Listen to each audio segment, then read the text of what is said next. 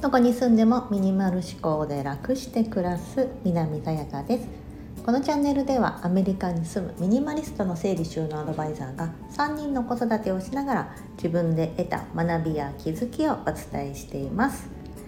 今日は妖精が増える？アメリカの、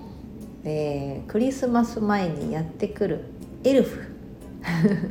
エルフ・オン・ザ・シェルフ棚の上のエルフこちらのお話をしたいと思います以前にあのこのことエルフってそもそも何なのってお話を、えーと、しましてあのちょうどその時我が家にやってきたあのアメリカの妖精のあたまごっちがなった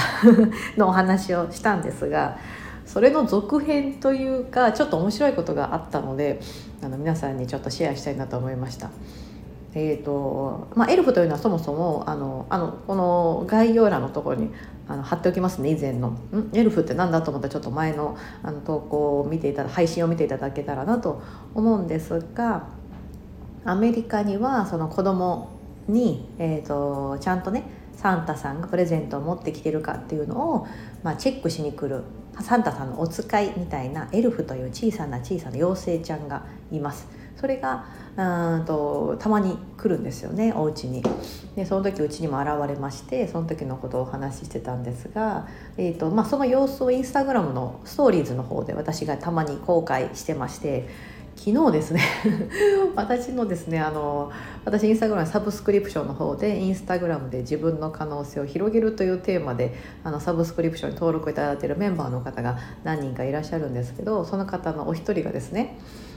あのエルフって何人いるんですか?」ってこう連絡メッセージが来て「え一人ですよ」って言ったんですよね私は「え何のこと?」と思いながら「一人ですよ」って言ったら「あそうなんですねなんか増えるのかと思ってました」と。えみたいな感じで言ったら なんかクリスマスまで、まあ、大体あと20日あのそのねあの大体12月過ぎてから来たら20日ぐらいあるじゃないですか、うん、クリスマスの頃には20人ぐらいになってるのかなと思いましたっていう メッセージが来て すごい面白い発想だなと思って、まあ、それをまたシェアしたら同じアメリカに住むあの他の、ね、方が「えそれその考え面白い」みたいな感じで言ってたんですけどあのその方は多分私がこう毎日のようにこうねこうエルフの様子をこうストーリーズで上げてるからあ今日はここででまた一人出現した。あまた一人出現してる。みたいな感じできっと思われたんだと思うんですよね。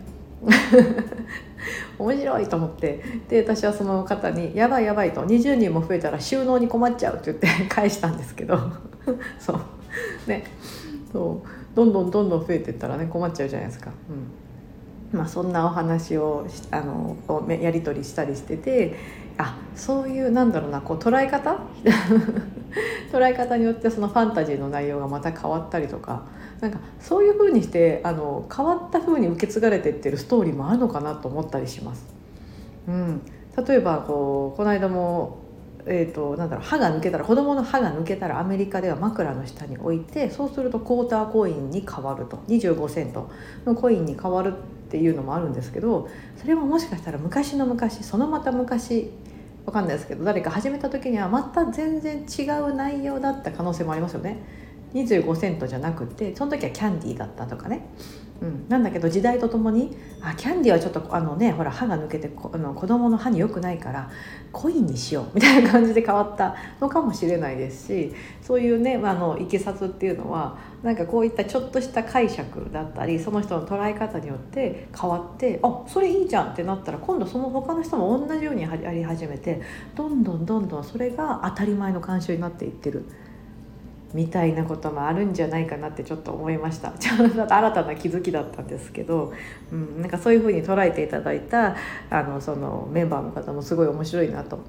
思いましたし、うん、あの人の捉え方っていうのはまたこの見方によって全然違ってくるもんだなっていうのをちょっと今日は、うん、ちょっとしたこんなした小話をしあのしてみたいなと思った次第でございます。短いですけども今日はこの辺でお開きということでここまでお聴きいただき本当にありがとうございます。素敵な一日をお過ごしください。